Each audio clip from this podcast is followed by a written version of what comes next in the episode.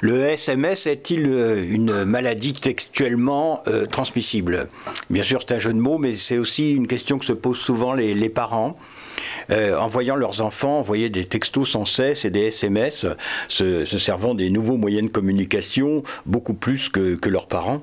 Et ils se disent, euh, ça va être une catastrophe parce que euh, déjà qu'il n'est pas bon en orthographe ou qu'elle n'est pas bonne en orthographe, ça va être une catastrophe. là, il a toute liberté pour écrire comme il veut. Et eh bien justement, je, moi je m'oppose à cette idée parce que je dis que contrairement à l'école où il y a des règles à respecter, là, on écrit en toute liberté.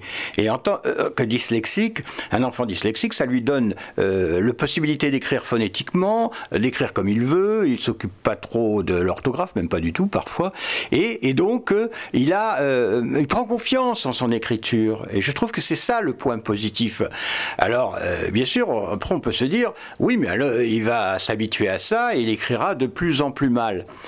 Mais non, parce que les enfants dyslexiques, euh, la plupart des enfants dyslexiques sont intelligents et voire très intelligents et surtout très créatifs. Donc, en grandissant, il va prendre conscience que euh, cette orthographe permise par les SMS et autres, euh, ça n'est pas permis dans d'autres écrits, par exemple les mails ou voir une lettre manuscrite.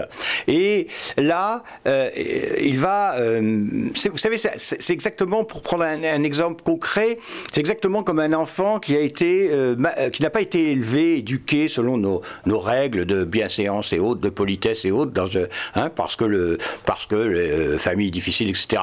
Donc voilà un enfant qui, enfin, devenu ado, se, se, rend chez des, des, autres personnes et puis va se tenir, c'est tout juste, il met pas les pieds sur la table, il prend le meilleur morceau sans s'occuper des autres, enfin il va se goinfrer, enfin bref, il se met les doigts dans le nez, tout ce que vous voulez, enfin j'exagère, vous voyez. Donc on ne lui a pas appris à faire attention, enfin à respecter certaines règles. Mais comme il est intelligent, évidemment, euh, en, grandissant, devenant adulte, il va observer les autres et il va se dire, ben, attention, attention, tu agis euh, euh, différemment des autres et, il va progresser. C'est pareil pour les enfants dyslexiques en ce qui concerne l'orthographe.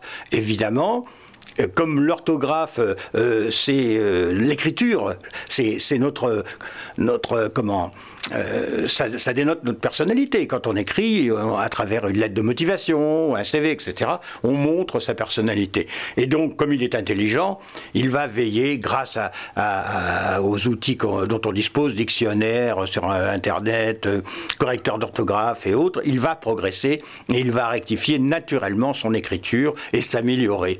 Donc, pour l'instant, pas d'inquiétude, au contraire, SMS, texto, etc., euh, ça euh, donne confiance aux enfants dyslexiques, alors que dans ma génération, quand euh, ces moyens n'existaient pas, quand il s'agissait d'écrire pour un anniversaire, une fête ou autre, à nos, grands-parents, ben, on était contractés au possible parce qu'on savait qu'on allait commettre plein de fautes et que nos parents allaient nous, nous les reprocher.